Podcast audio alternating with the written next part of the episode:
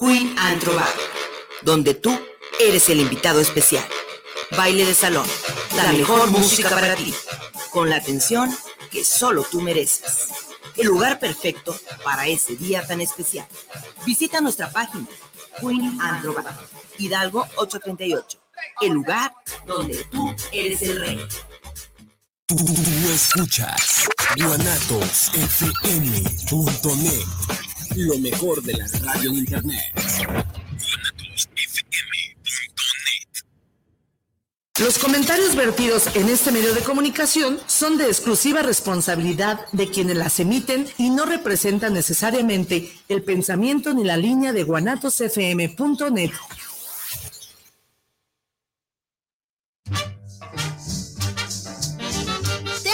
que te falta un tornillo y tú sientes que le falta un tornillo al mundo, bienvenido a tu programa El Tornillo Filosófico, donde lo que nos sobran son tornillos.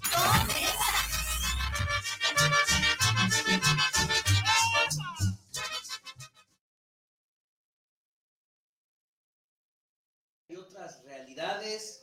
Bienvenidos a este su programa, El Tornillo Filosófico. y ya te la sabes, donde lo que nos sobran son, tornillos.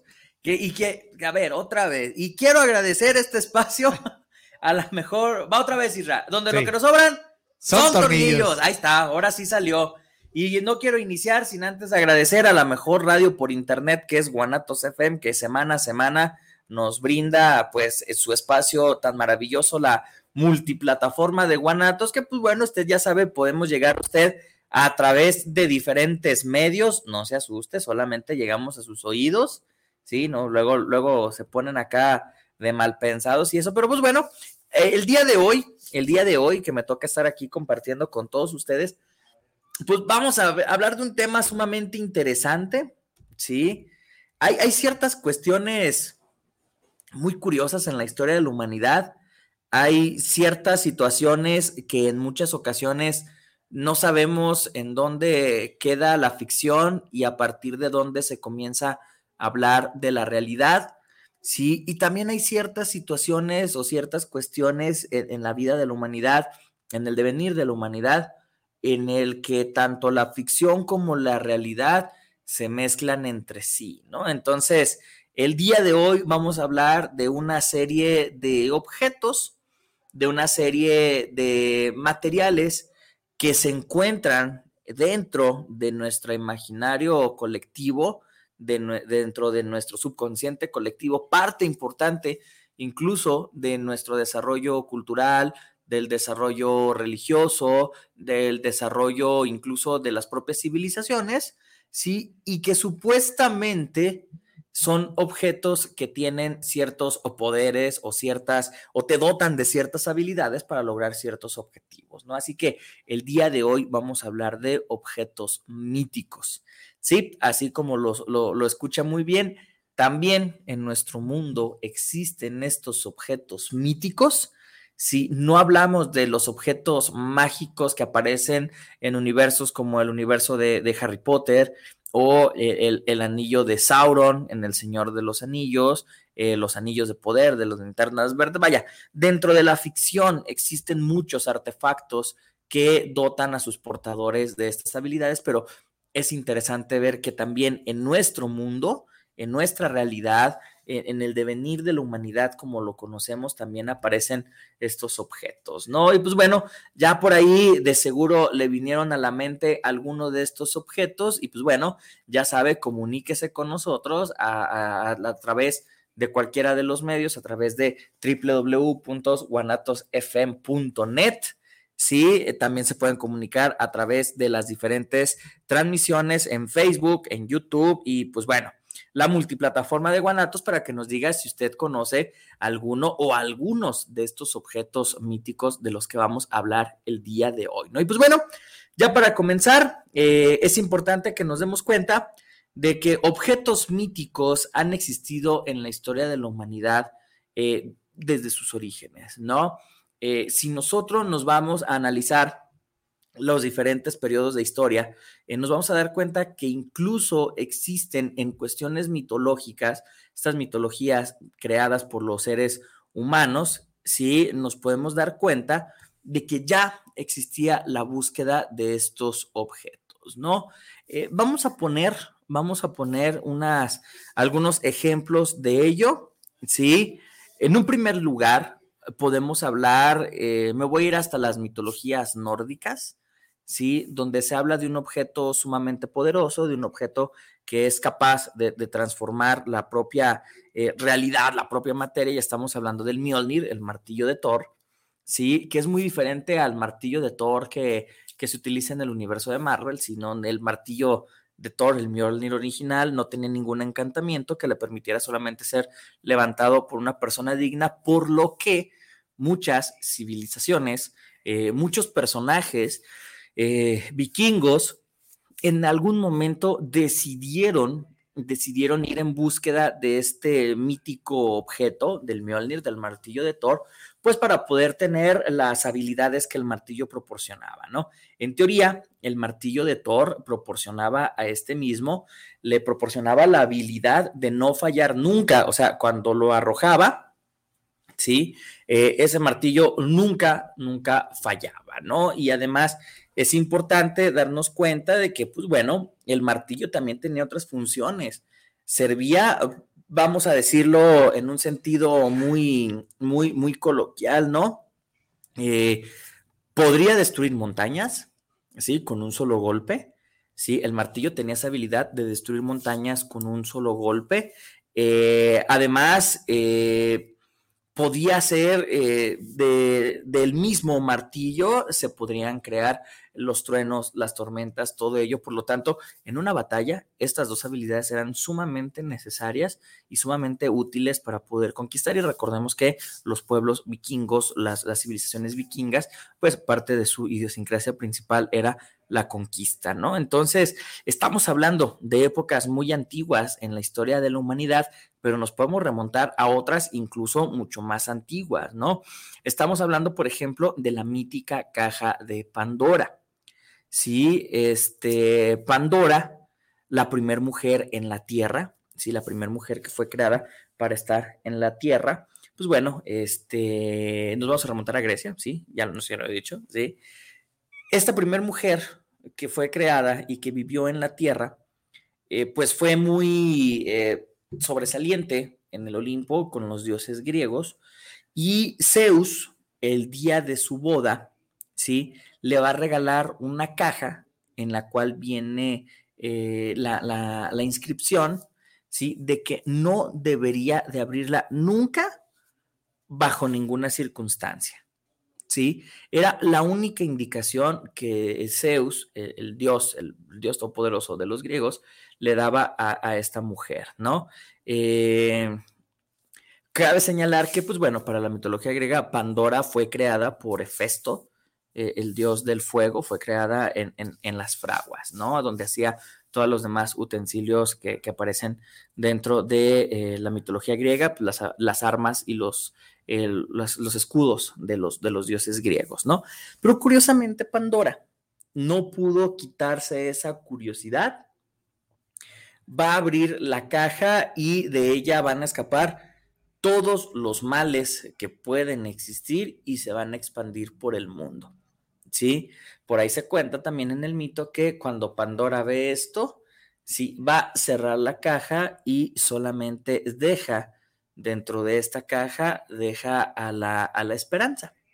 Sí, deja a la esperanza que, pues bueno, es eh, el mayor mal de la humanidad, ¿no? Entonces, la, en la esperanza se queda guardada dentro de la caja de Pandora y, pues bueno, todo el resto de males, pues se, se esparcieron por el mundo y es ahí donde comenzamos a hablar, pues, de la maldad entre los humanos, ¿no? Entonces, ese es otro objeto eh, de la antigüedad, sí, pero quizá, quizá el más reconocido o quizá el objeto que más eh, mitos ha creado en torno a sí desde la antigüedad es la espada Excalibur.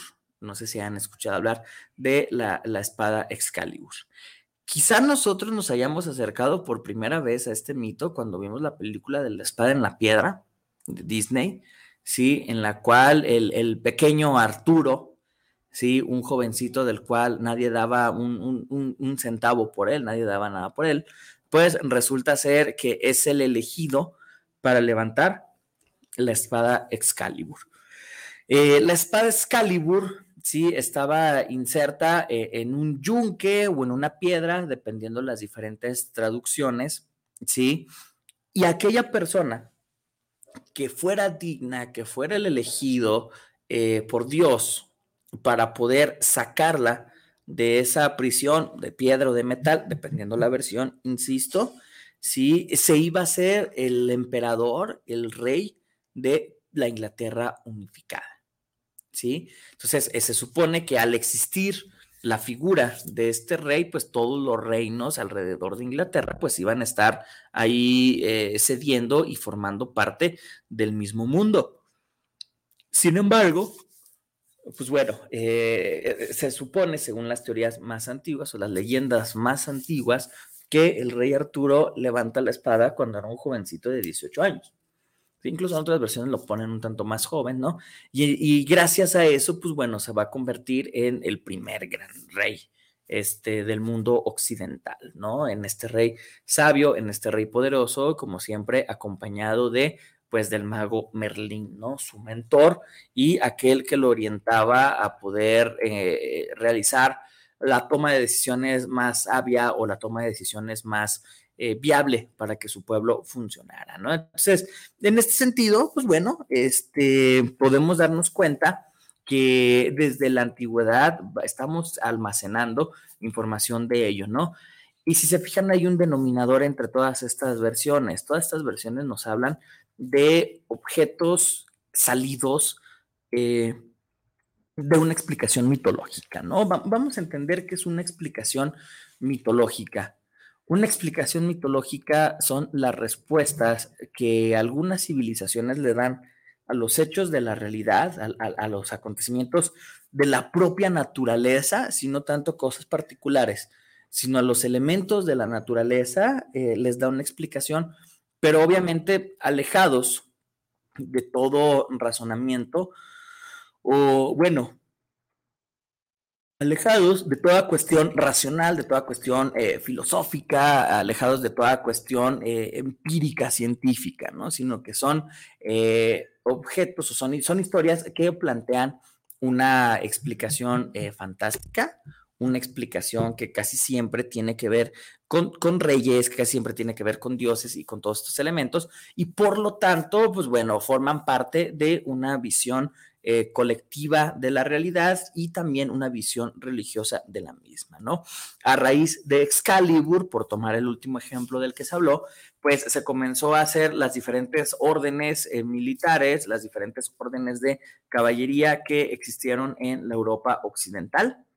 ¿Sí? Y este tipo de situaciones surge porque justamente Arturo, ya investido como rey, pues bueno, va a buscar un grupo de nobles guerreros, los, caballeros de la mesa redonda, ¿sí? Los que van a estar siempre eh, a la orden y dispuestos a lo que él diga porque confiaban ciegamente eh, que como era digno de sacar esa espada, cualquier decisión que él tomaba iba a ser la indicada, iba a ser la correcta. Y obviamente influenciado por, pues, por toda la, sapiencia y toda la experiencia que el, mago Merlín pudiera tener, ¿no? Y de ahí se comienza a hablar, como les mencionaba al, al inicio, de que comienza a haber un híbrido, un sincretismo entre la realidad y el mito. Sí, sí es cierto que de este objeto, de, de la espada Excalibur, no tenemos un registro histórico en lo absoluto, ni de la caja de Pandora, ¿sí? Tampoco existe un registro histórico en lo absoluto, ni del martillo de Thor, ni de Mjolnir, que fue un objeto eh, fraguado en, otro de los mundos. Sin embargo, la existencia de ellos aún aparece en materiales eh, históricos oficiales, ¿no? Eh, vaya, es algo que a pesar del avance científico, del avance social, del avance cultural que hemos tenido como humanidad en su desarrollo, esto no significa que ya no se crea o ya no se estén buscando, incluso inventando diferentes objetos que tienen estas cualidades místicas y poderosas, ¿no? Hace ratito lo platicábamos aquí antes de iniciar el programa, pues bueno, por ahí está uno muy famoso, ya hablas, hablaremos más tarde, un objeto que supuestamente le iba a permitir o le permitía a aquellos que lo portan poder tener el control y el dominio absoluto sobre todos los demás, ¿no? Entonces, por ahí va el entendido de esto que son los objetos míticos, ¿sí? Que, insisto, están en una muy, muy delgada línea entre lo mágico y lo histórico, ¿verdad? Pero bueno, vamos a saluditos, vamos a saluditos, hay, hay varios por acá, ya están llegando los saluditos nos dice Isabel Martínez. Saludos al tornillo mayor. Saludos en el juego de League of Legends. Ahí salen objetos míticos. Saludos desde Atlacomulco, el Estado de México. Saludos hasta el Estado de México. Y sí, lo mencionaba hace ratito eh, en videojuegos. Eh, League of Legends, eh, también en juegos de cartas como Yu-Gi-Oh! y todo eso, aparece esta versión de que hay ciertos poderes que no pueden ser contenidos por las manos humanas comunes y corrientes. Es un poder tan grande que, pues bueno, este, tiene que encontrar su forma física pegándose o adhiriéndose a algún objeto que sí sea como de uso meramente humano, ¿no? O también la versión en la cual eh, este tipo de, de objetos son capaces de retener una energía un poder que esté ahí desde, desde tiempos inmemoriales, ¿no? Eh, también ahorita me, viene a la mente eh, esta idea de los objetos de poder o de los objetos míticos que manifiesta en dos productos de la cultura pop, ¿no? En el mundo de Harry Potter encontramos a los Horrocrux, ¿sí? Estos objetos en los cuales pues, el alma de, de Voldemort va a estar eh, diseminada a lo largo de diferentes puntos, ¿sí? Y que cuando se juntan, pues bueno, van a dar origen a lo que ya saben la saga de Harry Potter. Y por otro lado, los objetos místicos que aparecen en Marvel, eh, sobre todo con el Doctor Strange, que incluso en la película de Doctor Strange hay aparición de ellos, ¿no?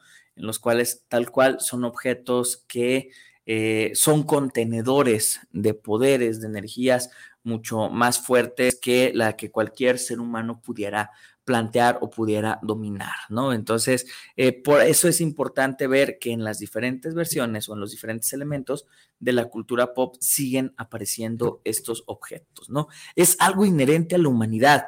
Si nosotros hacemos una narración de la humanidad de sus inicios, nos damos cuenta de que, pues sí, la humanidad siempre ha sido tilichenta, ¿sí? La humanidad siempre ha eh, manifestado a través de eh, de, estatuas, de figuras, a través de, libros incluso, siempre ha manifestado como un quién soy, a dónde voy y, de dónde vine, ¿no? Como esta narrativa que se da a través de, los objetos. Y pues bueno, la humanidad siempre va acompañada de objetos, ¿no? No olvidemos, por ejemplo, aquí en México, las tumbas de tiro, estas tumbas eh, prehispánicas que se daban sobre todo aquí en el occidente del país, pues los humanos sobresalientes eran sepultados con sus objetos más preciados, ¿sí? Eran sepultados con aquellas cosas que realmente eh, e, ellos veían como algo valioso y pues bueno, que hablamos de los egipcios, ¿no? Que eran sepultados con absolutamente todo tipo de riquezas, ¿sí? Desde la cosita que utilizaban para limpiarse los dientes hasta carruajes completos, ¿por qué? porque parte de la esencia de nosotros se va con los objetos que utilizamos. Y ahora no los entierran ni con ropa de. No, ahora los entierran con lo que traigan y dependiendo, así es, ¿no? Y, es curioso ahorita que, que, que el Inge menciona esto, se dio un caso hace unos meses en el norte del país, ya ven que no le hayan, donde la última voluntad de un, de un sujeto era ser enterrado con su camioneta de lujo. Así que compró las diferentes, eh, eh, el, diferente espacio tan grande que se necesitaba para ser sepultado con todo y su camioneta de lujo, ¿no? Entonces, siempre la humanidad ha tenido esta creencia de que parte de nuestra esencia se queda con los objetos, ¿sí? Sobre los objetos eh, que vamos utilizando, ¿no? Por ahí también, no sé, a lo mejor usted les contó la mamá, la abuelita, la tía, de que si ustedes encontraban algo en la calle, no lo agarraran, porque no sabían qué tipo de energías venían guardando o qué tipo de, qué tipo de, de, personas habían manipulado esos objetos. Entonces, siempre ha habido un vínculo entre el hombre y los objetos. No olvidemos que parte de lo que hace que el ser humano evolucione, bueno, que los homínidos evolucionen a lo que es el Homo sapiens, es el poder realizar o el poder fabricar herramientas. ¿Sí? Es claro que el hombre, claro que la humanidad depende mucho de las herramientas a tal grado de que, pues bueno, este, incluso en las nuevas manifestaciones de pensamiento mítico siguen creándose estas herramientas. Entonces, saludo hasta Atlacomulco, Estado de México. Luis Gerardo Cortés, saludos para el programa desde Zapopan. Desde allá están viendo el programa, así que saludos a Luis Gerardo Cortés. Marco Antonio Ramos, saludos desde Veracruz. Saludos al Tornillo Mayor. Buen tema de mucha investigación sobre los objetos míticos. Hombre, muchas gracias.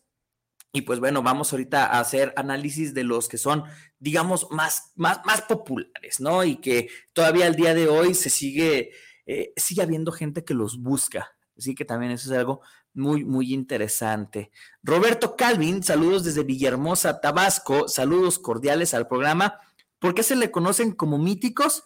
Justamente porque son eh, objetos de los cuales no se tiene un registro histórico de que hayan existido o de que hayan sido creados con esa finalidad y eh, se les suele narrar en leyendas, en mitos y por lo tanto tienen ese nombre, ¿no? También por ahí se les conoce como objetos místicos, ¿no? O sea, estos objetos que guardan estas, estas energías tan poderosas, ¿sí? Guardan estas, eh, eh, vaya, este poder que el ser humano de manera eh, común no puede controlar. Entonces, pues bueno, también estos objetos tienen esta, esta posibilidad, ¿no? Por eso se les llama también los objetos míticos, ¿verdad? Pero bueno, insisto, hay otro, hay otro que, no mencioné, que, también es, es, padrísimo.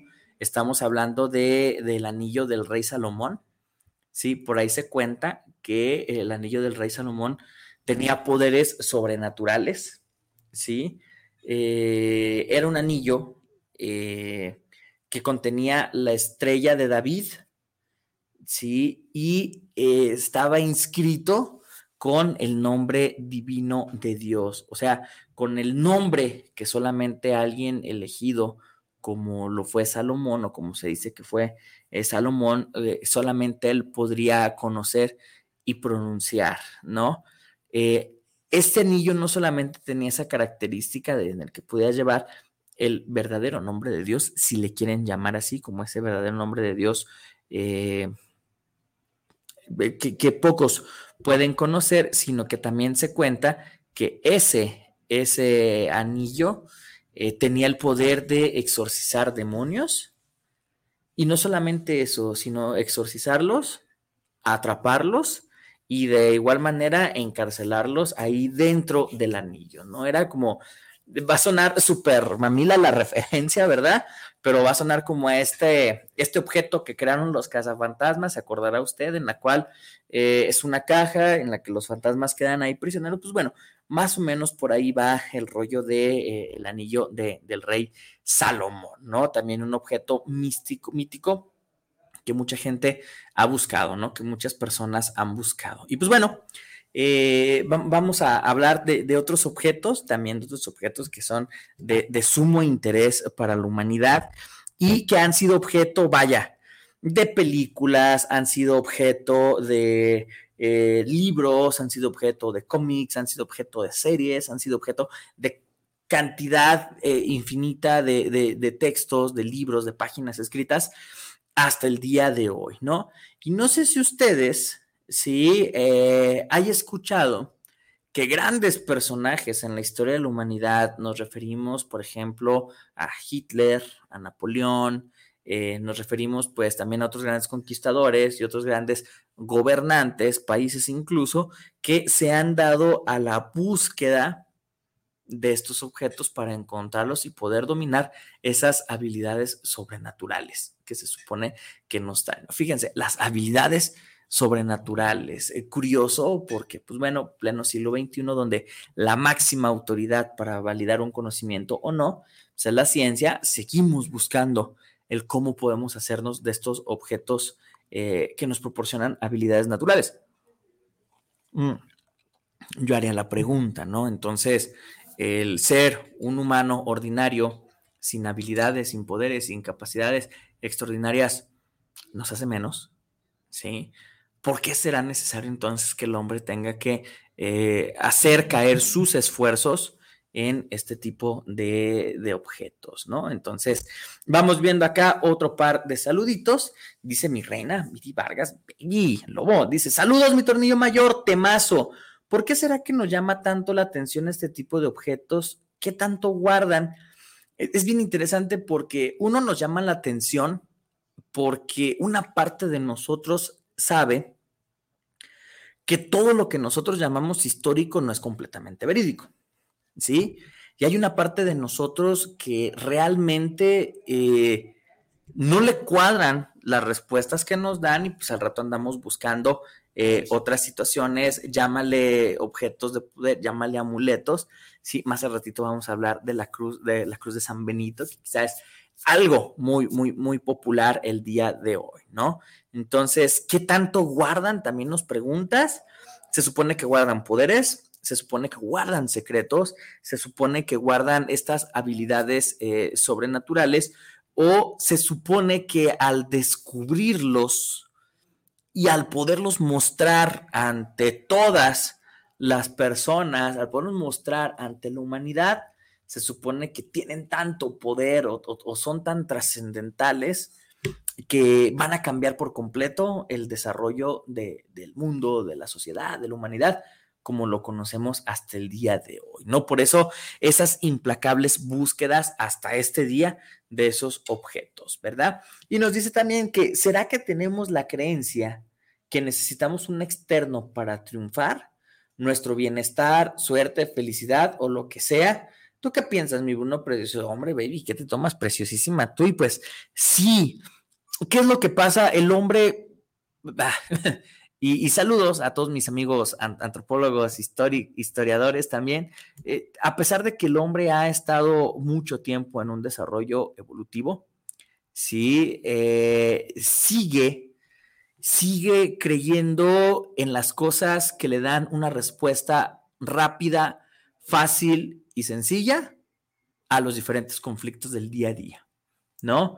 Eh, por ejemplo, seguimos hablando de que las personas se les hace mucho más sencillo dejarle eh, la suerte al traigo o no algún objeto, ¿sí? Y si me va mal es porque pues, algo me trajo mala suerte, a decir, ah, me va mal, ¿por qué? Pues porque no hago eh, las cosas necesarias o no modifico, no sé, cualquier cosa, ¿no? Entonces, para nosotros es más fácil encontrar una solución, el por qué te fue bien. Sí, es más fácil decir, ah, me fue bien porque pues, saliendo de mi casa, pues me persigné frente al altar y todo eso, a decir, no, pues me fue bien porque realmente hice las cosas como tenía que hacerlas, no perdí el tiempo, eh, no me distraje, etcétera.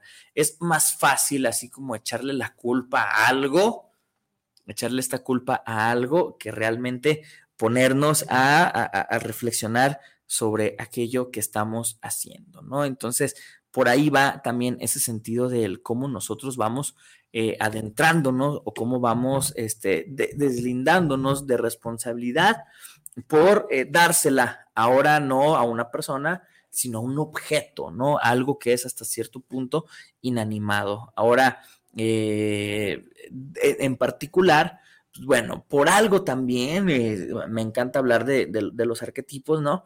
Por algo también es necesario verlo desde la idea, ¿sí? Eh, para verlo este, desde la idea en la cual eh, el hombre eh, no le gusta reflexionar o e, e, esa incomodidad que te genera reflexionar, tratamos de evitarla, sí, y, y preferimos decir, pues es por causa de. Sí, aunque a final de cuentas sean míticos o no estos objetos, fueron creados por el hombre. Sí, eh, una mano humana pasó por, por, por, por la creación de este objeto, ¿no? Entonces, más o menos por ahí va, por ahí va la respuesta, ¿verdad? Entonces, saluditos, baby lobo. Y, también nos dice, felicidades por el programa, Dorian Navarro. A ver, Dorian Navarro, ya te la sabes, no empieces a llamar a los de la capacha, ¿verdad? Que de seguro ya no tardan en manifestarse, la capacha, colonia, los meseros y anexas, ¿verdad? Nos dice Dorian. Felicidades por el programa, excelente, muy interesante el tema. Saludos al tornillo mayor, eres lo máximo, hombre, gracias. Bendiciones, te queremos, madre y Dorian. Yo también los quiero. Y dice, yo voy a mencionar objetos míticos que conozco. Uno de ellos es la caja de Pandora, ya platicamos un poquito de ella, la espada de Excalibur y la mano de Gloria, ¿sí? Muy bien, ¿cierto? Dorian menciona a la mano de Gloria. Sí, esta mano, eh, este objeto, sí, es un objeto muy interesante, sí, porque supuestamente eh, es una mano que, la mano izquierda que le amputaron a un ladrón que iba a ser condenado a muerte.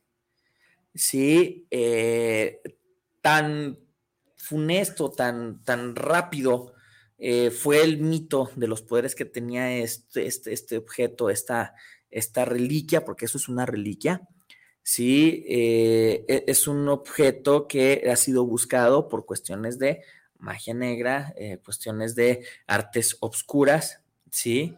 Ahora, eh, es una mano que no solamente te permitía generar ciertas habilidades como el modificar el entorno, o sea, de que todos los demás se pongan obscuras, pero solamente tú no, de que tú solamente tengas la habilidad y el don de la palabra y que los demás no lo puedan hacer, o también este para demás habilidades que te ponían en ventaja sobre otras personas, ¿no? Entonces, eh, la mano de gloria también es un objeto que sigue buscándose hoy, ¿sí? Porque se supone que va pasando como de persona a persona, dependiendo la, la situación y el contexto en el que se haya utilizado, ¿no? Entonces, bueno, por ahí va mm, el asunto de, este objeto que menciona, que menciona Dorian, ¿verdad? Pues bueno, por acá también tenemos, por acá también tenemos otro saludito. Ay, caray, ya me aparecieron muchos saluditos por acá, ¿verdad? Vamos viéndolo en, en, este, en esta ventana. Nos dicen por acá, Tafoya, Tafoya, saludos. Nos dice, buen día, maestro. Como siempre, excelente su forma de explicar. Saludos, hombre, muchas gracias. Dice, ahora sí les ponen algo de sus joyas, ahora sí, si les ponen algo de sus joyas, se las roban aún sepultados. Sí, es bien interesante ver cómo estos actos de hurto y de rapiña se han dado desde la antigüedad, ¿no? Eh, vaya, tenemos a los saqueadores de tumbas que desde los siglos XVI, XVII comienzan a aparecer en, Egipto, ¿no? El siglo XVIII, XIX, ya con el descubrimiento, pues, de la egiptología, aplicar la, arqueología para encontrar eh, los vestigios del pasado del antiguo Egipto. Hay por ahí una serie de imágenes muy interesantes en las cuales se toman fotografías de vendedores de momias. ¿Qué quiere decir esto? Que se hizo popular el hecho de que personas se metieran a las tumbas que apenas estaban descubriendo, personas ahí que habitaban desde, desde siempre y que eh, conocían los puntos y los lugares exactos, ¿no? Pues de repente se comenzaron a meter a sacar momias y las vendían como un objeto de decoración, ¿no? Y no solamente momias humanas, ¿no? Sino también comienzan a aparecer eh, momias de gatos, momias de hombres, de mujeres, de niños, etcétera, y las comienzan a comercializar a los turistas. Entonces, obviamente, tiempo después, se comienza a regularizar este sentido de lo que es eh, un, descubrimiento arqueológico de valor eh, para la humanidad, de trascendencia para entender eh, nuestro pasado y pues bueno, ya ahí se van dejando un poquito de lado estas, estas situaciones, ¿no? Pero, a ver, aquí dice, a ver, Dorian. Isra censura a Dorian, de verdad. Dice, saludos a mi gente, hoy no más, saludos a mi gente de la Capacha, Colonia Los Meseros, Colonia Analco y todo Tlaquepaque. ¿Qué hubo? Ya se un listado de los lugares donde lo apoyan este niño. Que te traigan un objeto mítico, Dorian. A ver, a ver, descubran un objeto mítico para Dorian, ¿no? Este, a ver qué, qué se inventan acá en, eh, no sé, un carrito de tlaquepaque a lo mejor. Ahí algo hecho por Paco Padilla. Saludos a don Paco Padilla, ahora si nos está escuchando. Acá una, una artesanía de Paco Padilla, acá que le pongan todas las buenas vibras de, la capacha, los, los, meseros, los artesanos, bueno, Analco y, los artesanos ya no son de Tlaquepaque, ¿verdad? Pero pues están cerquitas. Sí, ojo, ojo, y, voy a decir algo con mucho respeto, sí, en, en la colonia Analco, sí, no me dejarán mentir si nos están escuchando acá nuestros, nuestros tornillos escuchas de allá, está el monolito sí, que fue creado como un homenaje póstumo a las víctimas del 22 de abril. Sí, es un monolito que está en una, en una fuente, sí, y el cual tiene un diseño sumamente desgarrador, donde dentro del monolito está columna eh, horizontal, obviamente, sí, vertical, perdón, obviamente, en la cual aparecen pues diferentes objetos, diferentes rostros, partes humanas y eso eh, sí te genera un, cambio emocional o, llámale un cambio emocional o llámale una vibra diferente el estar cerca de este, de este objeto ahí en el parque del barrio de Analco. Sí, y es justamente también muy relacionado a lo que mencionaba Billy, ¿no? O sea, ¿por qué seguimos con esa visión? Pareciera ser que, que los objetos son como los depositarios de aquellas cosas que tanto nos, nos generan un conflicto, ¿no? Entonces, eh, saludos a toda la bandita del barrio de Analco, sí, que también hay muchas cosas y muchas historias interesantes de ahí, ¿no? Y sí, también siguiendo con lo que nos decía Tafoya Tafoya, eh, durante la época siglo XIX, principios del siglo XX, había mucho hurto de, de, de vaya, había mucho robo dentro de los cementerios porque justamente se comienzan a hacer populares las prótesis dentales y muchas de las prótesis dentales pues eran tanto de oro como de algunos otros materiales pues, muy cotizados en el mercado, ¿no? Entonces por ahí se comenzaban a hablar de los saqueadores de tumbas que se daban cuenta que una persona pues había fallecido y tenía este tipo de, de, de aditamentos en sus dentaduras y terminaban pues eh, robándose los cráneos o destruyendo los cráneos para poder extirpar este tipo de, materiales, ¿no? Entonces, sí, en la actualidad, por supuesto que todos los cementerios, tanto privados como públicos, deben de ser muy cuidadosos porque es un espacio que puede permitir una fácil rapiña, un fácil hurto de estas situaciones, ¿no? Entonces, por supuesto, por supuesto que estamos hablando de eh, contextos lamentables, contextos que no se deberían de realizar, que a lo mejor no estaría padre. Eh, eh, imagínate que de repente vayas por, por, la vida y te des cuenta de que acaban de, abrir la, la, tumba de tu familiar y todo eso. Entonces, por supuesto que no, no, no es lo ideal el que este tipo de situaciones pasen, pero sí, efectivamente siguen, siguen sucediendo y al parecer no hay una manera en que la sociedad como tal se pueda eh, exentar de este tipo de hurtos, ¿no? De este tipo de, situaciones tan, tan complicadas y este tipo de situaciones que, pues bueno, también son, eh, son muy, muy, muy, muy lamentables, ¿no? Entonces, bueno, por ahí también va ese rollo. Por acá, Omar, a ver, ah, no, a ver, se me hace que tengo algo de, de la capacha. No, ah, sí, ¿cómo no? Sí, ya se hicieron presentes los de la capacha, ve nomás. Dice Eduardo Fino, aquí presente desde la meritita capacha. El apoyo para Dorian para el tornillo. Hoy nomás, y, ¿cuándo vamos a transmitir a la capacha? ¿Sí? Porque amerita, ¿verdad? Amerita ir a la capacha a ver, a ver si es cierto que, pues bueno, los van a, lo reciben con, con toda esa, esa, es más, Dorian, lánzate para presidente municipal, güey. Yo creo que, yo creo que ahí sí, ahí sí la andamos librando, ¿verdad? Pero bueno, eh, queridos tornillos, escuchas, vamos al, al corte de estos minutitos antes antes de irnos a esta segunda parte, porque vaya, vamos a hablar, le voy a mencionar solamente un par de los objetos de los que vamos a hablar. Eh, ya hablamos de los que se buscaban antes y vamos a hablar de los que se siguen buscando hasta el día de hoy, como por ejemplo, ha escuchado usted hablar del Arca de la Alianza, del Santo Grial o la lanza de Longinas. Pues bueno, en un momento más vamos a seguir hablando de estos objetos en este su programa llamado El Tornillo Filosófico, donde lo que nos sobran son tornillos. Isra se fue, pero donde sobran son tornillos. Así que volvemos.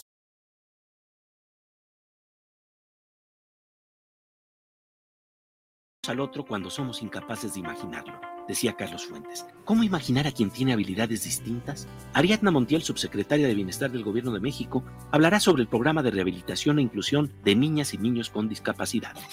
Y escucharemos la música de Shimbo, que desde el rap busca el lenguaje de la inclusión. Soy Pepe Gordon y los esperamos este domingo a las 10 de la noche en la Hora Nacional. Crecer en el conocimiento.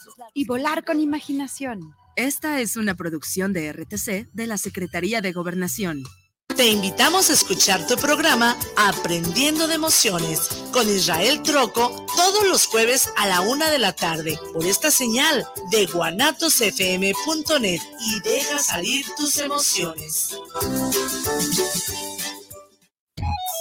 Dulcería aquí es con Eric. Dulcería, abarrotes, desechables, cereales, artículos para fiestas y algo más. Estamos ubicados en Hidalgo número 737, Colonia Lindavista, en Tlaquepaque, Jalisco. Atendido por Eric Peña y familia. Servicio a domicilio a sus alrededores. Llámanos al 3339 554999. Dulcería, aquí es con Eric. Hola, ¿cómo están? Yo soy Jackie González, locutora y conductora acá en Guadalajara y los quiero invitar a que escuchen todos los jueves de 3 a 4 de la tarde por Guanatos FM lo que callamos los agentes de seguros. El espacio donde se dice la neta de los seguros, que además de aprender está súper entretenido y divertido. Así que no se lo pierdan. Amigos, les habla Betty Altamirano para poner a sus órdenes mi centro de salud integral Abundia Holistic, en donde les ofrecemos los siguientes servicios. Psicoterapia holística, terapias energéticas, terapias de tanatología, terapias de teta healing, hipnosis clínica, reiki tibetano, Reiki Angélico y Reiki Karuna. Barras de Access, sanación con ángeles, numerología, reflexología, digitopuntura, lectura de tarot y mensajes angélicos. Además, impartimos cursos, talleres y conferencias. Informes por WhatsApp al teléfono 3313 1903 97. Abundia Holistic. Psicoradio te ofrece psicología a tu alcance. Contamos con terapia vía videoconferencia y presencial, terapia familiar, de pareja e individual, niños, adolescentes y adultos. Cualquier tipo de problema lo tratamos. 20% de descuento mencionando que nos escuchaste en Guanatos FM. Haz tu cita al teléfono 33 12 81 50 76 o vía correo electrónico jorgepalaces arroba hotmail.com o síguenos en nuestra página de Facebook. Estamos como Psicoradio.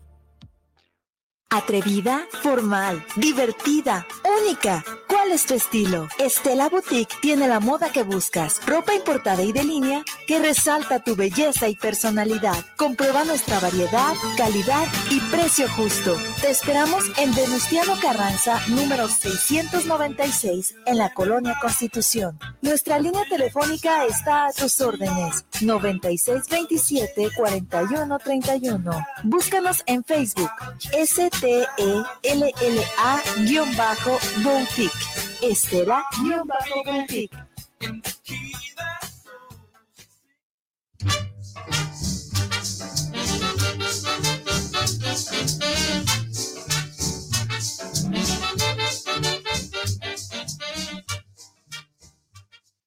Bienvenidos de vuelta a esta segunda hora de su programa El Tornillo Filosófico, donde lo que nos sobran son, tornillos, vientos, Cisra, vientos. Muchas gracias.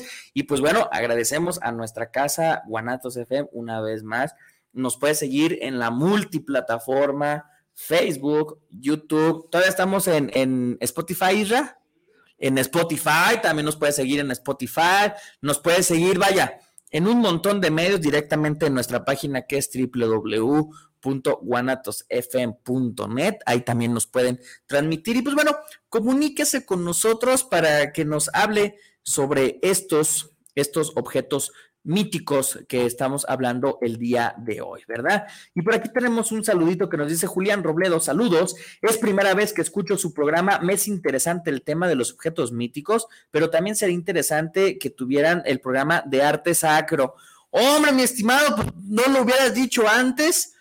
Eh, ojo, voy a aprovechar este comentario para hacer mención de algunos objetos que se consideran arte sacro, pero que también eh, tienen eh, un tono muy interesante en cuanto a la cuestión religiosa y mítica. Sí, estoy hablando de las reliquias, reliquias de santos, ¿sí? Estoy hablando de, de las reliquias que son los vestigios eh, físicos, ¿sí? las reliquias son eh, artículos de restos físicos o cosas de uso personal, objetos de uso personal de las personas que han sido canonizadas, ¿sí?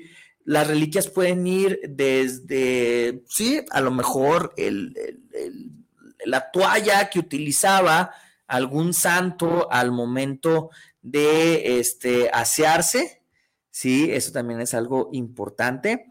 O también van hasta pedazos de hueso, van hasta pedazos de, eh, huesos, carne, eh, algunas otras eh, frasquitos con sangre, incluso, ¿sí? De algunas personas que han sido que han sido canonizadas, ¿no?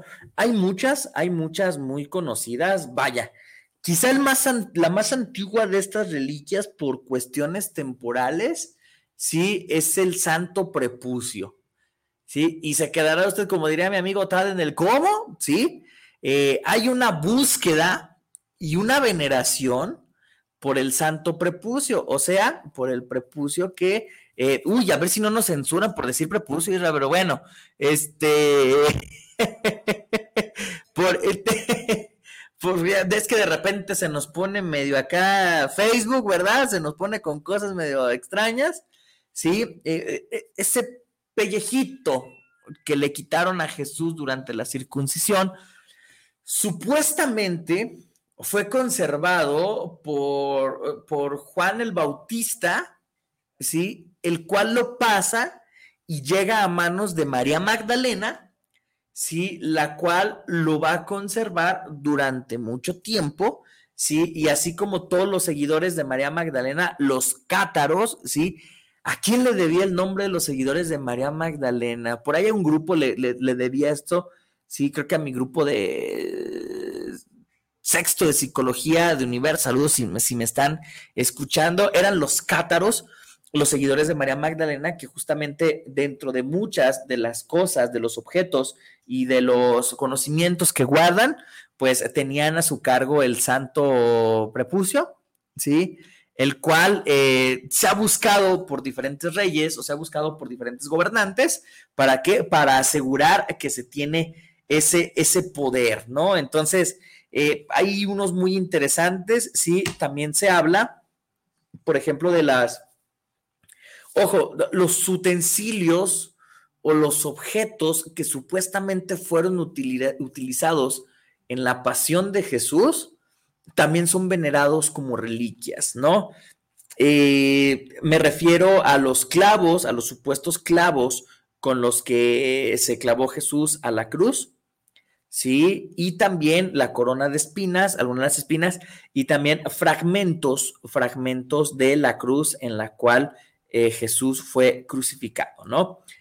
Es muy interesante, es muy interesante ver eh, eh, cómo esto va a generar un movimiento de, fe, hablando de energías, ¿no? Tan, tan interesante, que incluso a pesar de que vaya, hay miles, cientos quizás, a lo mejor exageré con miles, pero hay cientos de lugares en los que se habla de que se tiene uno de los clavos de Jesús, ¿no?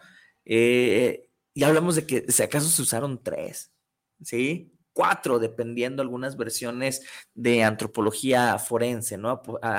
Eh, que han estudiado la, la pasión de Jesús pero hay cientos de lugares en los que se dicen que se conservan esta reliquia, así como cientos de iglesias en los que supuestamente se conservan fragmentos del madero en el que Jesús fue crucificado y quizá, quizá la más el objeto más famoso que tiene que ver con la pasión de Jesús es la sábana santa de Turín. ¿Sí? Estoy seguro que he escuchado hablar de la sábana santa de Turín ¿sí? Este objeto mm, eh, venerado por toda la religión, eh, por toda la religión católica. Y es muy curioso porque cuando el Vaticano permitió, bueno, ¿qué es la sábana santa de Turín para quienes no lo conocen, no? Es, es una, un lienzo de tela muy antiguo en el cual ah, cuando lo descubrieron y lo desdoblaron, se dieron cuenta de que estaba eh, dibujada con sangre la figura de un hombre que había sido envuelto eh, y que mostraba las huellas de la tortura que es la crucifixión.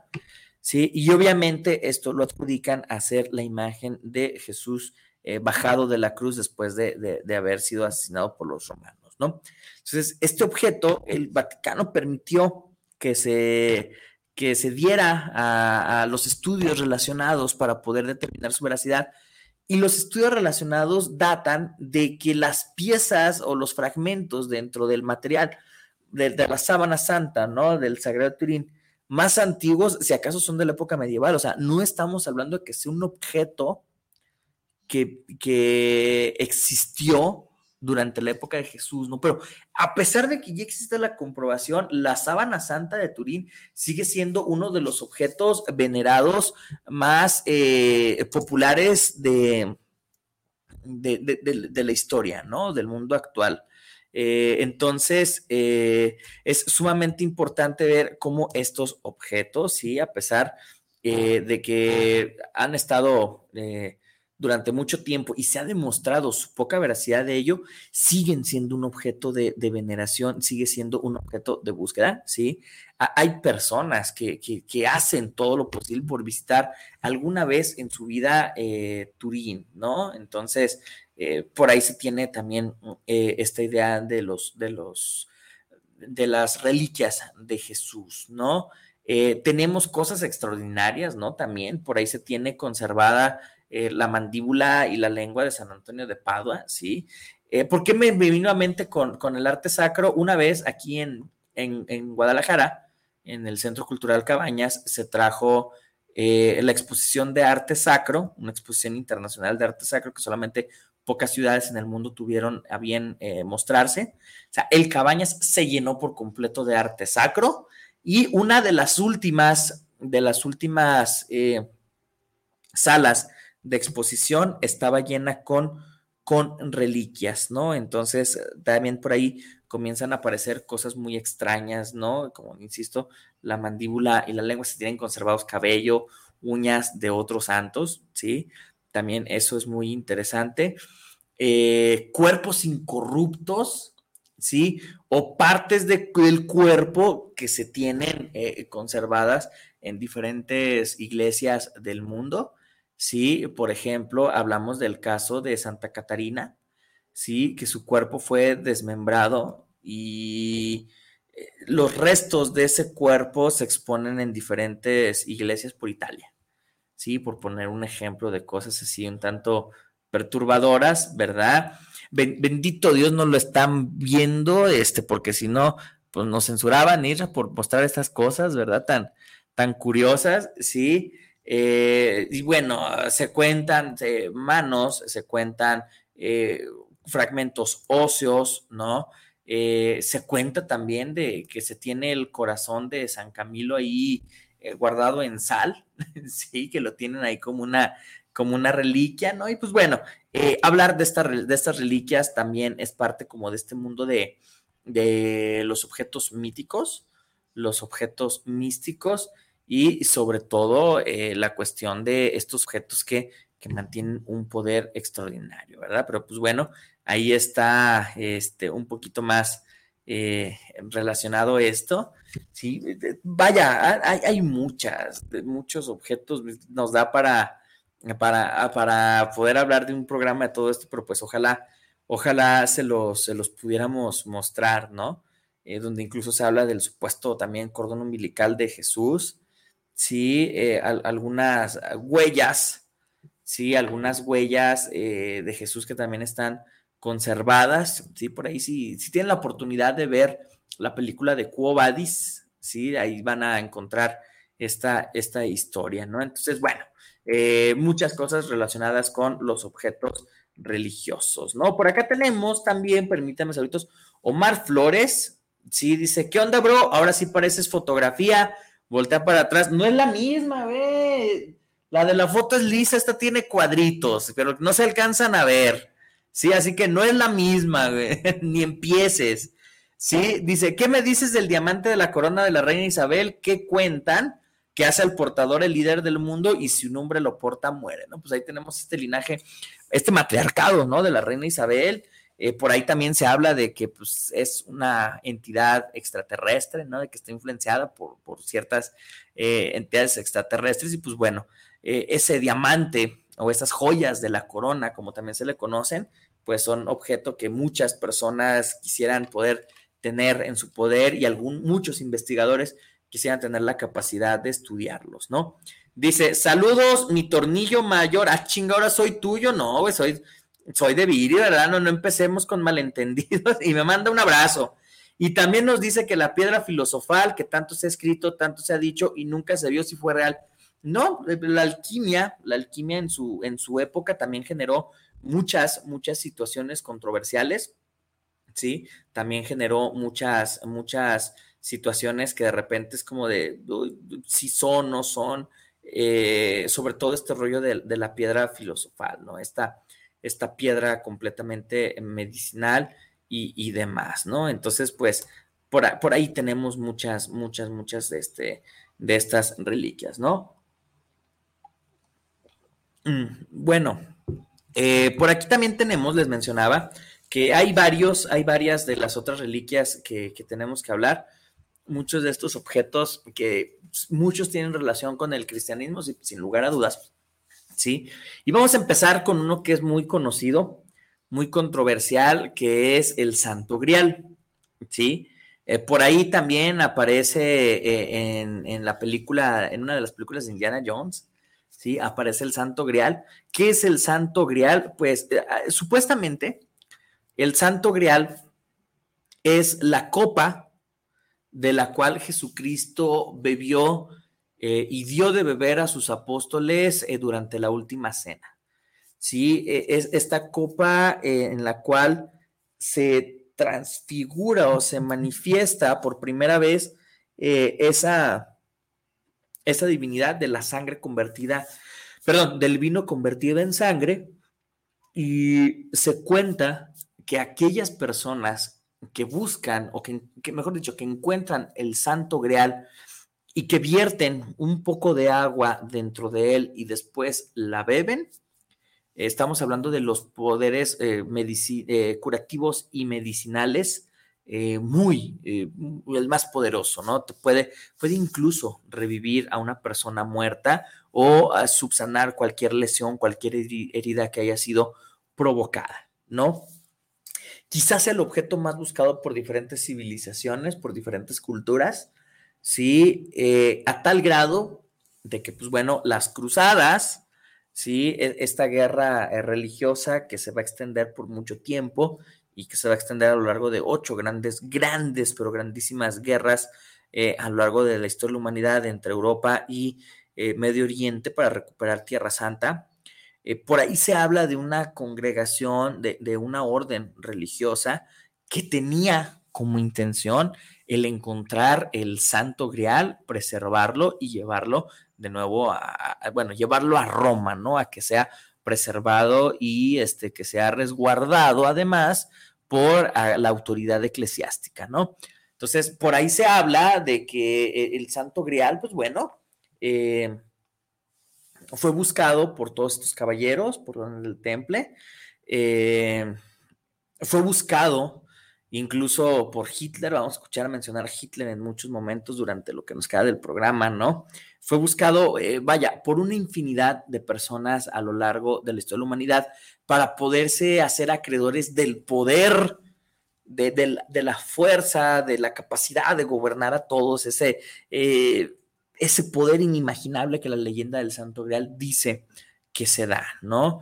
Eh, pero es curioso, es muy curioso que hay supuestamente un santo grial oficial que se venera dentro de una iglesia católica.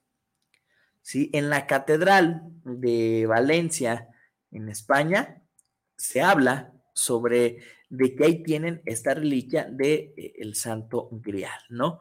Eh, a pesar de ello, pues bueno, se sigue tomando, se sigue pensando eh, que es un objeto, tal cual, la copa, un objeto místico de incalculable poder, pero también se habla que el Santo Grial es una referencia a la descendencia de Jesús, ¿sí?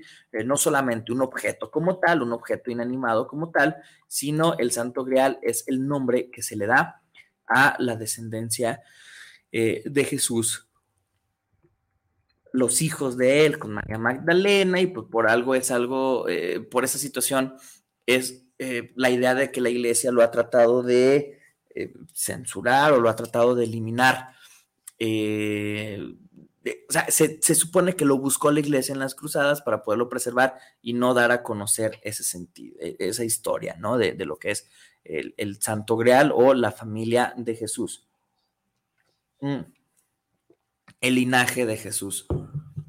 Si usted leyó el libro o vio la película de Ángeles y Demonios, pues bueno, sabe a lo que estamos haciendo referencia porque justamente eh, este, este, eh, este, esta obra se, se, basa en eso, ¿no? Pero bueno, Lourdes García dice, saludos Bruno de tu alumna de pedagogía, primero saludos.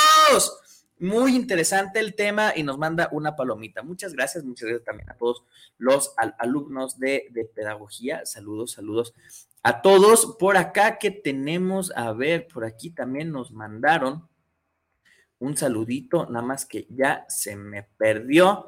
Bueno, ahorita lo, revisamos, ¿verdad? Este, ah, también quiero aprovechar para mandar un saludo a, a mi jefa, ¿verdad? Que de seguro ahí nos anda nos anda viendo, ¿verdad? Anda ahí este también revisando qué onda con esto, ¿verdad? Entonces, bueno, otro de los objetos de poder, voy a seguir con, la imagen de, del cristianismo, ¿no? Con la imagen de Jesús. Otro de los objetos de poder más conocidos o, o que más controversia han creado es la lanza de Longinos. Sí, se menciona que aquella persona que se haga de la lanza de Longinos va a ser aquella persona que va a tener el poder de conquistar y gobernar a toda la humanidad. ¿Sí? Esa es la parte del mito de la lanza de Longinos. Y se preguntará, o sea, es la lanza de Longinos, ¿no? A lo mejor la conocen, a lo mejor no, se los, que no, los que no la conocen se preguntarán, ¿qué es la lanza de Longinos? Mm, la lanza de Longinos es la lanza, eh, el pico de la lanza, la punta de la lanza, mejor dicho, con la cual eh, utiliza el soldado romano llamado Longinos, la utiliza para atravesar el, el costado de Jesús para comprobar si realmente estaba muerto, ¿no? Por ahí se habla de que pican el costado del cuerpo de Jesús y que sale agua y posteriormente eh, agua con sangre, ¿no? A través de, esa herida que le provocó esta lanza, ¿no? Eh, ahora, esta lanza supuestamente fue conservada por el propio, por el propio Longino como, como una reliquia. Eh, él la guardó, lo ocultó. Mm,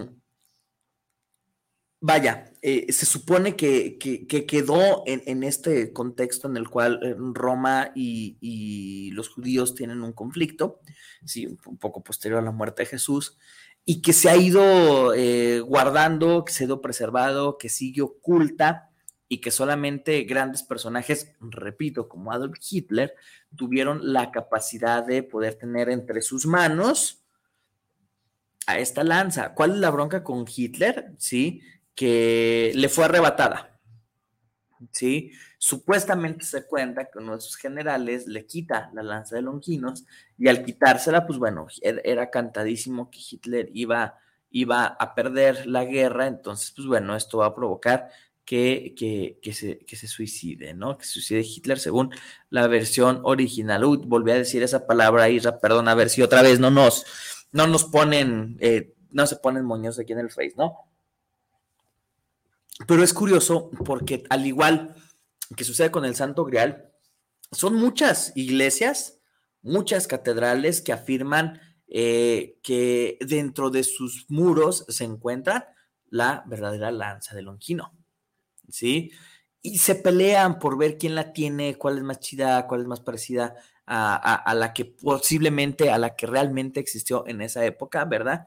Y pues bueno, es, es un objeto de mucho poder, es un objeto de eh, que te va a garantizar a ti como portador el poder dominar y controlar al mundo, ¿no? Entonces, vaya, eh, estamos hablando no de, cualquier cosa, sí, estamos hablando realmente de, un objeto que eh, va a ser, va a hacer que los portadores, pues bueno, tengan este, sus diferentes poderes dentro de sí y que los puedan utilizar no necesariamente para bien, porque es una característica de estos objetos de poder, ¿no? Te dan las habilidades, te dan el poder, pero pues no vienen así como con un manual de cómo hacer lo correcto, ¿no? Ya va a depender de aquella persona que tiene el control del objeto, eh, la manera en la que lo va a utilizar, ¿no? Entonces, eh, también por ahí resulta sumamente interesante esta, esta cuestión de la lanza de, eh, de Longino, ¿no? O sea, vaya, uno de los grandes, de los grandes tesoros que supuestamente tenía Hitler a su disposición, ¿no? Pero bueno, no sé si tengan alguna duda, algún comentario, por favor, háganosla saber a través de la multiplataforma de Guanatos F, ¿no? Y pues bueno, hay otro que quizá también es muy similar en cuanto a fama, como lo es la lanza de Longino y es la famosa Arca de la Alianza. ¿Sí? Este objeto tan, tan maravilloso y tan extraño, en la cual supuestamente el rey Salomón va a guardar las tablas que las tablas de Moisés, ¿sí? Así se les llama, las tablas en las cuales Dios va a escribir eh, por sí mismo las reglas que debe de seguir cualquier persona eh, que busque las, o sea, su, su, decálogo de comportamiento, ¿no? De, de, Dios, las acciones que, que no tiene a bien permitir o estas acciones que son imperdonables, ¿no? Entonces, eh, dentro de esta, eh, dentro de esta idea de, preservar la ley de Dios, pues bueno, el rey Salomón se va a dar la tarea de buscar, conservar y preservar estas tablas, las tablas de eh, Moisés en un depositario, ¿sí? Llamado el arca de, la alianza, ¿no? Entonces, esta, esta construcción esta caja de, madera en la cual están dentro de ellas estas tablas donde se incluyen los diez mandamientos, ¿sí? Y supuestamente aquella persona que la fuera a, poseer iba a tener los poderes más cercanos a la divinidad, ¿sí? Eso es algo padrísimo. Y bueno, no es padrísimo, sino eso es algo sumamente interesante que, que sucede con todos estos, estos objetos, ¿no? Nos dan una habilidad extraordinaria. Entonces, bueno, eh, por ahí también queda el caso de eh, arca de la alianza, ¿no? Este.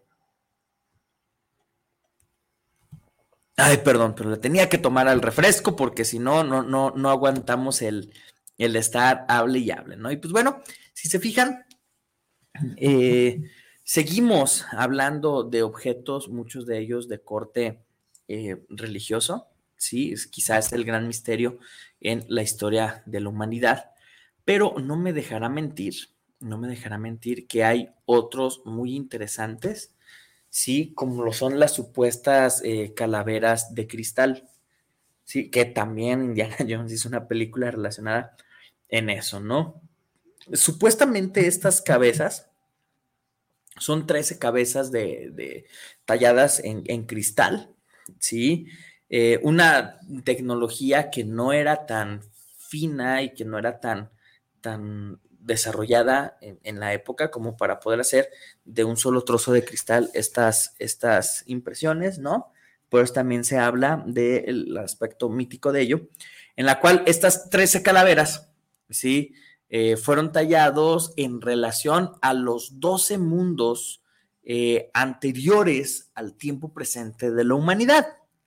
¿Sí? Y estas 12, eh, estos 12 mundos representan pues aquellos diferentes lugares en los cuales el hombre ha habitado, ¿no? Y pues bueno, la treceava ah, habla sobre el presente, el lugar en el que estamos habitando, ¿no? Entonces, bueno, por ahí se habla de que son objetos que son buenísimos eh, con poderes eh, regenerativos. Sí, eh, también estamos hablando de que ciertas ideas que se traigan a la mente, pues por supuesto que las va a poder ejecutar el portador. O sea, digamos que son el, arma perfecta para una conquista global, ¿no? Mm por ahí también se cuenta que, pues bueno, estas calaveras de cristal fueron reunidas ya eh, por, por, algunas personas, pero lo curioso es que el mito nos cuenta la idea de que si estas calaveras de cristal son reunidas en un mismo espacio, en un mismo lugar, pues bueno, van a generar la, energía suficiente para, para eliminar eh, nuestra vida y eliminar todo ello, ¿no? Pero pues bueno, al parecer ya las reunieron y no pasó, pues nada. Sí, eso es lo interesante de, de los objetos míticos que podemos encontrar, ¿no? Entonces, bueno, este, otro punto importante es que no hay una forma de saber, ¿sí? No hay una forma de saber si estos textos o si estos elementos, vaya, eh, van a seguir o considerándose con, este, con esta fuerza, con este valor, ¿verdad? Entonces, bueno, hay eh, cosas también muy, muy interesantes ¿sí? Eh, por ejemplo, no solamente hablamos de un objeto, de una cosa en particular, sino hablamos ya también de cuestiones más amplias como una civilización, ¿sí? Eh, estamos hablando de, por ejemplo, eh, el, Dorado, ¿sí? La ciudad del Dorado es una ciudad mítica en la cual se contaba que todas aquellas personas que iban a, este lugar, pues bueno, se iban a maravillar eh, por los diferentes, eh, las diferentes cosas que iban a observar, ¿no? Eh, una ciudad hecha completamente de oro, en la que todo lo que ahí veían, pues bueno, podría ser comercializado con, con esta situación. Eh, entonces, por ahí también se, va a buscar en diferentes expediciones de, Europa eh, por el Nuevo Mundo, se va a buscar esta, encontrar esta mítica ciudad, ¿sí? En la cual no solamente hablamos de la riqueza económica que el oro te permite, eh, sino también estamos hablando de que es una ciudad que va, va a darle a aquellas personas que la visiten pues la solución, la paz, la tranquilidad ante todos los, los, los conflictos que se puedan manifestar. ¿no? Entonces, El Dorado eh, es una ciudad sumamente mítica, eh, llena de estas cosas, así como en su momento también se ha hablado mucho del Atlantis o de la Atlántida. ¿Sí? Entonces, eh, estas dos ciudades, junto quizás con, con, con, con Lemuria, ¿sí?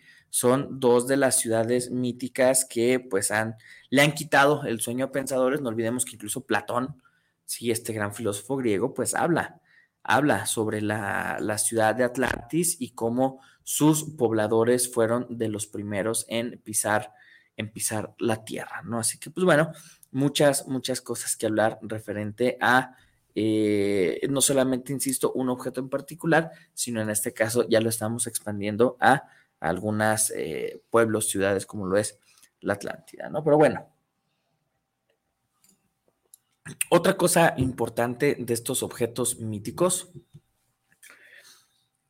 es que no pueden ser observados en un sentido de eh, en un sentido público, ¿no? O sea, son objetos eh, los cuales no son como el guantelete de Thanos, ¿no? Que te pones e inmediatamente haces una demostración del poder delante de, todas las personas que estén ahí. No, no, se trata de eso, ¿sí? Estos objetos, digamos que tienen como mm, la visión o la, forma, estos objetos tienen la, forma de, eh, de que su poder va a ser algo que va a ser eh, paulatino, ¿sí? Va a ser algo que será alcanzable, ¿sí? Algo que, el portador va a poder desarrollar incluso, o sea, no hablamos de que en automático te da, te da todo ese, ese poder, si no hablamos de eso, sino hablamos de que son objetos, de que, pues bueno, tienen que ser eh, sumamente precisos y sumamente controlados por aquellos portadores o aquellas personas que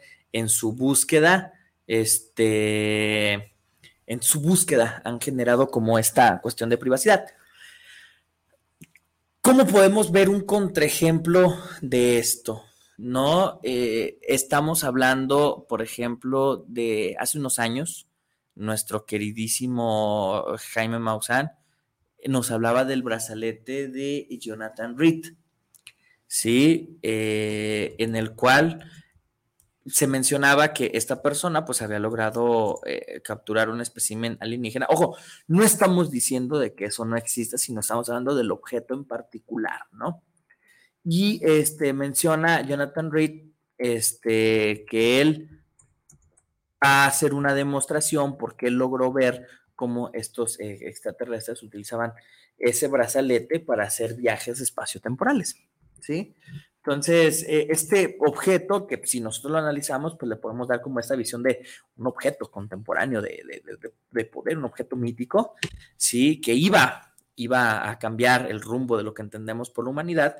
Eh, fue promocionado por todos lados, pero cuando dijeron tal día, tal hora se va a hacer la demostración en vivo a nivel internacional de cómo funciona esto y que iba a ser el que comprobaría la, vida extraterrestre, ya que se iba a quedar de manifiesto, iba a ser evidenciado eh, la forma en la cual eh, estos seres viajaban. Resulta ser que llegando, acercándose la fecha y la hora en particular, pues todo resultó ser eh, una farsa y el brazalete desapareció y, también Jonathan Reed se salió de todos los, los reflectores y pues bueno, o sea, es, esta cosa de vamos a hacer una demostración pública del poder dado por los objetos, pues pareciera ser que no es algo que esté en el itinerario de eh, los propios objetos, ¿no? Como si tuvieran esta conciencia de que si van a ser utilizados, van a ser eh, funcionales fuera fuera de, la relación o del vínculo con otras personas, ¿verdad? Entonces, bueno, por ahí también está este rollo del brazalete de Jonathan Reed. Dice Ernesto Ruiz, saludos para el programa. En la construcción del tren Maya, comentan los medios que sacaron varios objetos míticos enterrados. Fíjate, Ernesto, que cada vez que nuestro mundo actual, nuestro mundo contemporáneo, decide hacer una construcción o, decide rehacer algo, eh, muchas veces no se dan cuenta de los lugares en los que están eh, realizando estas maniobras, ¿no? Y es evidente que no se den cuenta, ¿verdad? Porque, pues bueno, hasta que no se dan estos accidentes, eh, encontramos ahí una evidencia, ¿no? Me viene a la mente el famoso, eh, e, e, e, es una piedra enorme, el calendario azteca, me viene a la mente el calendario azteca, que fue encontrado por trabajadores de Comisión Federal de Electricidad, en lo que ellos estaban haciendo unas reparaciones en el centro de la Ciudad de México, cercano al Templo Mayor, ¿sí? Y resulta ser que al estarse metiendo bajo la tierra, pues va apareciendo esta enorme plancha que es el, el calendario azteca, si mal no recuerdo, este, eh, que sea ese, sí, si no hay otra, otra representación de una diosa, no, no recuerdo el nombre, ¿no? Entonces, claro que se da eso. Eh, ¿Dónde más? En Teotihuacán, ¿no? Eh, hace poco, un par de años, cuando comienzan a querer hacer una limpieza más profunda de las pirámides, pues, se acaban de dar cuenta de que hay túneles subterráneos donde se creía que no había nada, ¿no? Eh, aquí en la construcción de la línea 3 del tren, del tren ligero, en la, aquí en Guadalajara, ¿sí? de repente se dieron cuenta de que existían eh, todavía algunos vestigios de algunas casas y algunos objetos que pues bueno, están expuestos al público en, el centro de la ciudad porque quedaron, eh, salieron, o sea, eh, al momento de estar escarbando aparecen estos objetos, ¿no? Te platico, la primera vez que yo fui a Teotihuacán, fui con la familia de, un amigo, así que le mando un, abrazo a mi hermanito Aldo. Eh, fuimos a Teotihuacán y unas personas muy hospitalarias nos, nos, dicen, ustedes no son de aquí, ¿verdad? No, miren, les, les compartimos una habitación por X cantidad de dinero y se pueden quedar todos los que vienen, ¿no? Pues va, no mucho más económico que un hotel, nos invitaron a cenar, nos prestaron eh, su, su mesa de billar, nos dejaron dormir sin ningún problema, o sea, gente muy hospitalaria, ¿sí? Y ellos nos decían, miren, la próxima vez que vengan, así, así como, como si fuera bien frecuente andar yendo desde aquí para allá, la próxima vez que vengan, eh, avísenos con tiempo para poder vernos temprano y que se vayan los muchachos a excavar en el patio porque pues van a encontrar algunas figuritas, algunos pasos de barro, etcétera, etcétera. Entonces, sí, a veces las, las construcciones contemporáneas dejan de manifiesto la existencia de, esta, de, de estos objetos. Sin embargo, el, el problema con todo esto, como nos mencionaban, es el fin que se le da a estos objetos, ¿no? Este, muchas veces es como de, uy, no, o sea, muchas constructoras, cuando comienzan a hacer este tipo de, de plazas, edificios, eh, lo que sea, eh, muchas de estas personas eh, se dan cuenta al momento de estar haciendo las excavaciones para la construcción, pues de que ahí hay algún vestigio arqueológico. Simplemente lo que hacen es omitirlo, ¿sí? Porque al haber evidencia de un encuentro, eh, de este sentido, un encuentro arqueológico, pues bueno, este, entran en vigor eh, ciertas ah, normativas ¿no? en las cuales ya no se puede construir y demás. Entonces, muchas de estas constructoras en ocasiones van a, terminar, ¿por qué? Pues por querer ocultar esta información, ¿no? Pues bueno, eh, mi reina nos dice, si tuvieras la oportunidad de tener tres de estos objetos, ¿cuáles serían y por qué? A ver, tres de todos los que hemos mencionado. Mm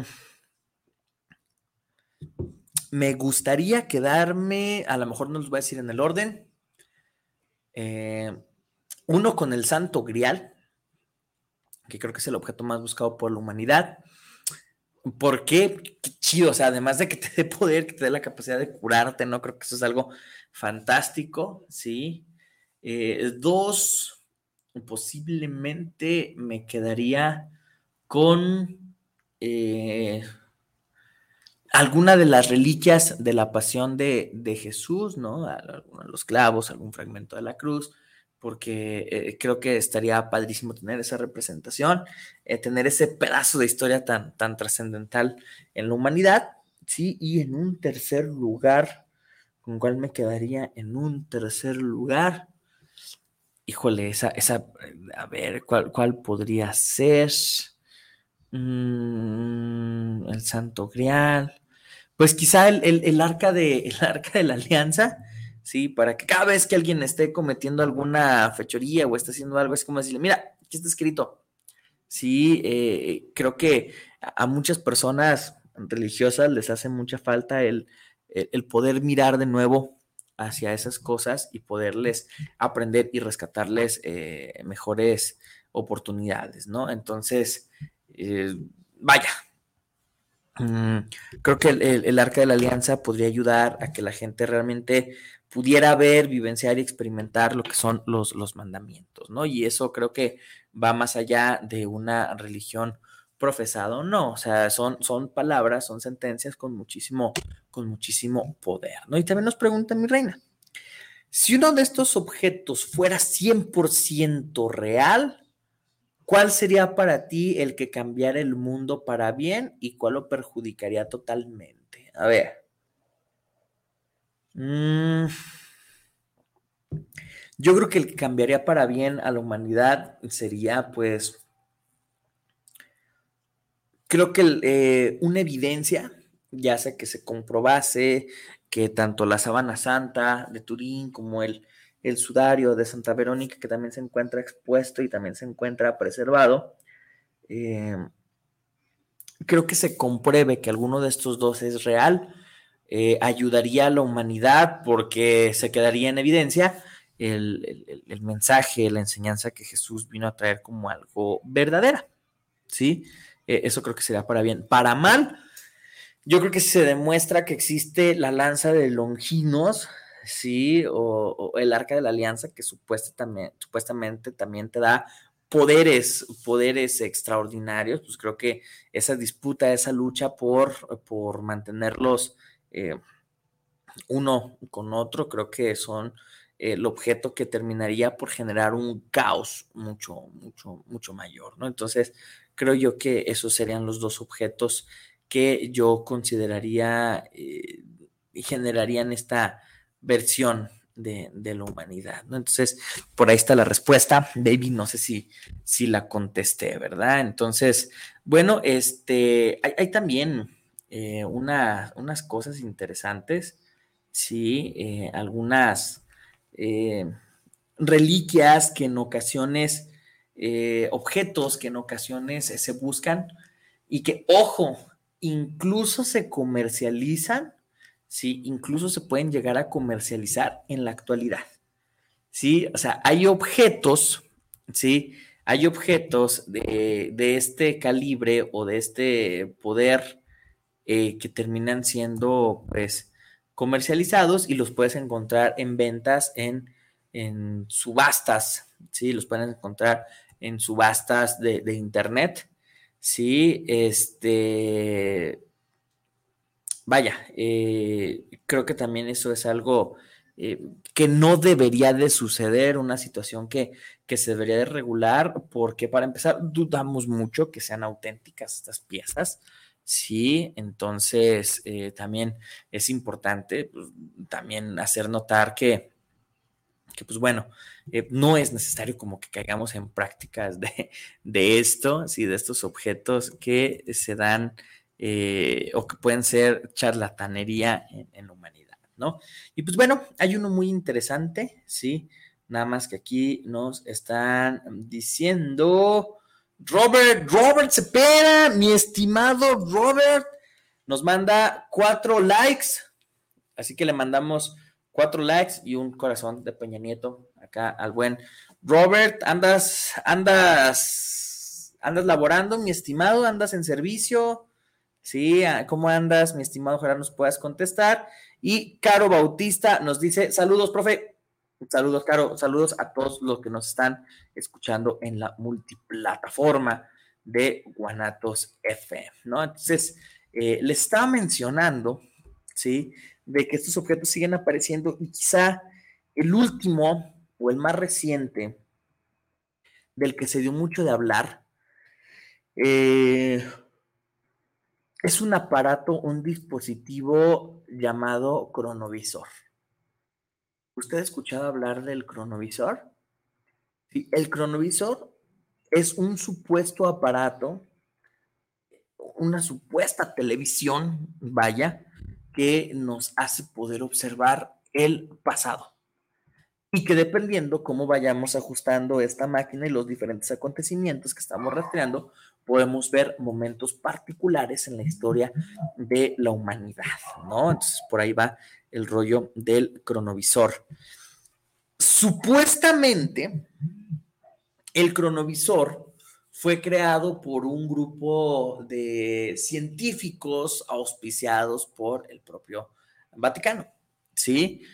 Eh, estas personas se juntaron para hacer el dispositivo más, eh, más avanzado en el cual van rastreando las diferentes partículas o los diferentes rastros energéticos que dejan, que dejan eh, todos los seres en movimiento. Vaya, toda la energía que dejamos, el sonido, el movimiento, eh, cualquier energía que nosotros vamos dejando deja una huella y supuestamente el cronovisor rastreaba estas huellas hasta encontrarles un origen, ¿no? Y pues bueno, obviamente, al ser un objeto financiado, auspiciado y guardado en secreto por el Vaticano, pues bueno, lo primero que quieren hacer era ver imágenes de Jesús.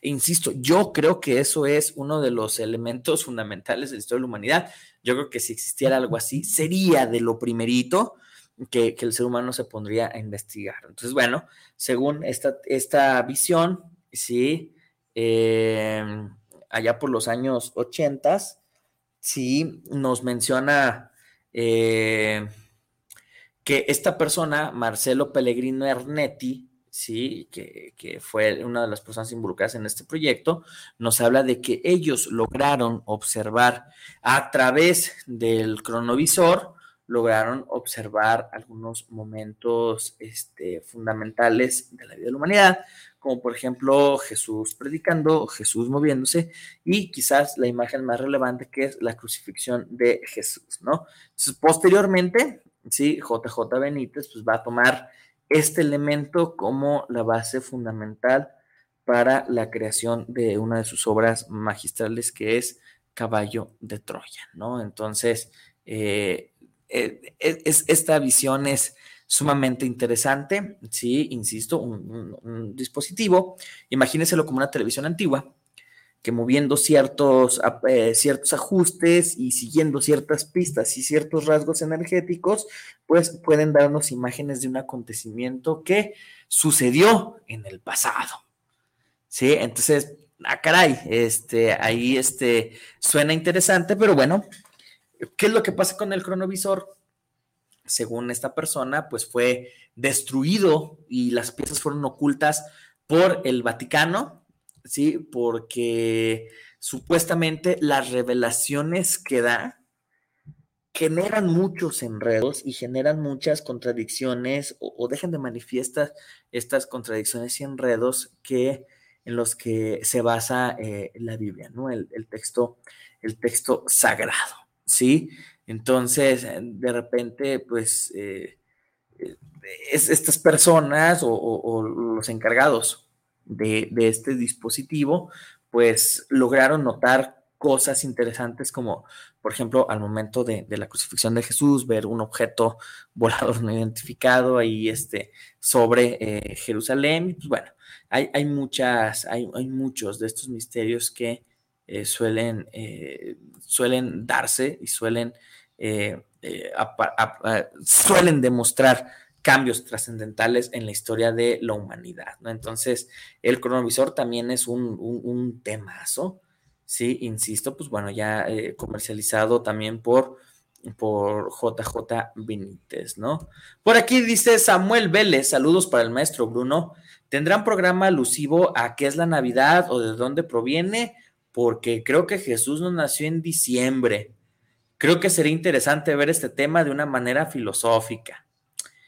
Ay, Samuel. bueno, vamos revisando. Sí, por supuesto que sería interesante revisar esta cuestión de, de los de las fechas decembrinas, sus orígenes y todo ello. Sí, que sí, efectivamente no hay un indicio real de que Jesús haya nacido el 25 de diciembre. Todo tiene relación con el solsticio de invierno. Mm. Y otras fiestas eh, que el cristianismo llama paganas que fueron adecuándose y fueron sincretizándose, ¿no? Eh, para el próximo sábado 11, sorpresa, eh, sábado 18 posiblemente sería, será el último programa transmitido del año, porque pues bueno, 25 de diciembre y primero de enero, pues es muy, muy complicado, o sea, van a andar de fiesta y todo, así que, que, dudo mucho que, que estén al pendiente del tornillo filosófico y regresaríamos al día 8 de enero.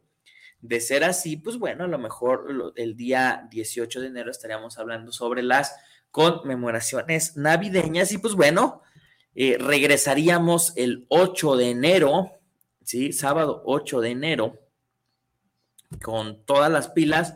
¿Por qué? Porque si mal no recuerdo, Isra, tú no me dejarás mentir, el día 15 de enero tenemos segundo aniversario del tornillo. Así es. Entonces, el día 15 de enero tenemos segundo aniversario del tornillo. Así que, pues bueno, váyanse, váyanse preparando. Sí, hoy es la última emisión del año en cabina. Sí, aquí en cabina. Así que ahorita, pues bueno, eh, pasamos toda, toda esa información. Repito, día 11, pues estaremos transmitiendo desde el consultorio Navas. Si, si, si, estoy mal en algo, Isra ahorita me dice, no cierto, así no es. El día 18 igual estaríamos transmitiendo y estaríamos descansando 25 de diciembre, primero de enero. Regresamos a cabina el 8 de enero, ¿verdad, Isra? Regresamos a cabina el 8 de enero, ¿sí? Y el día sábado 15 eh, de enero, sábado 15 de enero, segundo aniversario del tornillo filosófico. ¿sí? Una transmisión de cinco, no, no se crea, imagínate las cinco horas del tornillo filosófico, no, es una transmisión especial del tornillo filosófico, sí, eh, esperemos que sea muy emotiva, muy, eh, muy recordada. Recuerden que el año pasado estuvimos con nuestros amigos de SMT eh, Restauraciones, ¿sí? No se han aparecido, así que pues bueno, no, no se crean, si de repente ya está Omar Flores y el compadre, este, siempre al pendiente del programa, ¿verdad? Entonces, eh, el año pasado hicimos la conmemoración del aniversario, tanto en cabina como fuera de, así que recuerden, pues este año no va a ser la excepción. El día 8, 8 de enero, regresando de vacaciones y con fiesta, Isra, ¿qué te parece? 8 de enero festejamos el segundo aniversario del tornillo aquí en cabina y el día 15 de enero transmisión especial sobre eso. Así que estaríamos hablando ya sea el día 11 o el día 18, estaríamos hablando sobre las cuestiones decembrinas, ¿sí? Eh, lo, lo voy a decir de una forma un tanto caricaturizada, vamos a entender el lado Grinch de muchas personas, ¿no? Porque nada tiene que ver muchas de las acciones que realizamos con las verdaderas eh, festejancias de la, de la Navidad, ¿no? Entonces, eh, nos vamos a permitir sacar el lado Grinch, ¿verdad? Eh, miren, por aquí nos dice Salvador González, dice, saludos, Lick Bruno, ¿podría relatar otra vez la teoría del motor inmóvil? Me gustó mucho cuando lo platicó, pero ya no recuerdo bien la teoría. Saludos. La voy a decir rápidamente, sí, gracias a Salvador. Este, luego te echo un grito, un asuntito que traemos. Eh, Aristóteles decía que todo se origina a través de un motor inmóvil, o sea, un, origen que es perfecto, sí, que es la perfección, eh, algo que es inmutable, imperecedero, infinito y eterno, sí, y este núcleo va a generar eh, un movimiento a través de pensarse a sí mismo, porque lo perfecto solamente puede pensar en lo perfecto, y ese movimiento va a hacer eh, que las cosas vayan sucediendo, que las cosas vayan apareciendo, ¿no? Supongámoslo como cuando nosotros arrojamos una piedra a un estanque, la piedra cae en un primer lugar y ese movimiento original va a hacer que se vayan dando diferentes ondas.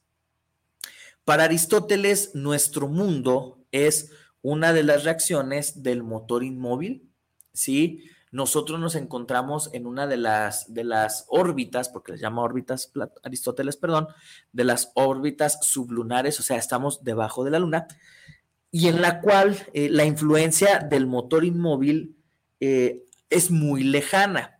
¿Qué quiere decir esto? Si lo ponemos en términos de religiosidad actual o de espiritualidad actual, el motor inmóvil es como ese creador que no tiene una conciencia de sí mismo, pero su propia existencia es la que da origen a todo, a todo lo que va sucediendo en la realidad, las estrellas, los planetas, los soles, todo. Y obviamente eso va a llegar eh, a nosotros eh, de alguna manera muy interesante. ¿Por qué? Porque al no ser nosotros perfectibles, o sea, solamente lo perfecto es el motor inmóvil, pero lo que está más allá de él y lo que genera ese movimiento no es perfecto, ¿no? Por eso a nosotros nos cuesta mucho trabajo el entablar esta relación con el, con el creador, con Dios, como, como le quieran llamar, ¿no? Entonces ahí va un poquito Salvador la teoría del motor inmóvil, ¿verdad? Pero bueno, eh, vamos a, cerrar este programa, no, no se nota, pero el ron se agota, ¿sí? Ya pasaron las dos horas, no, no puede ser.